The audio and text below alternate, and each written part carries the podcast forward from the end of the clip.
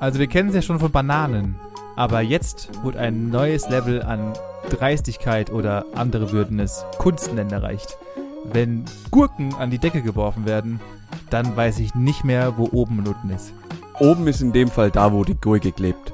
Unten ist ganz woanders, nämlich 200 Meter tief und plötzlich ist es da, das spontane Loch in Chile. Kein Mensch weiß woher, alle fragen sich, was passiert da jetzt wohl?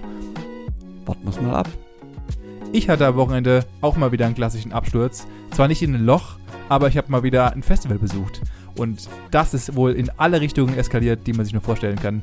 Ich musste euch natürlich mitnehmen auf meine kleine Reise durch mein geiles Festival.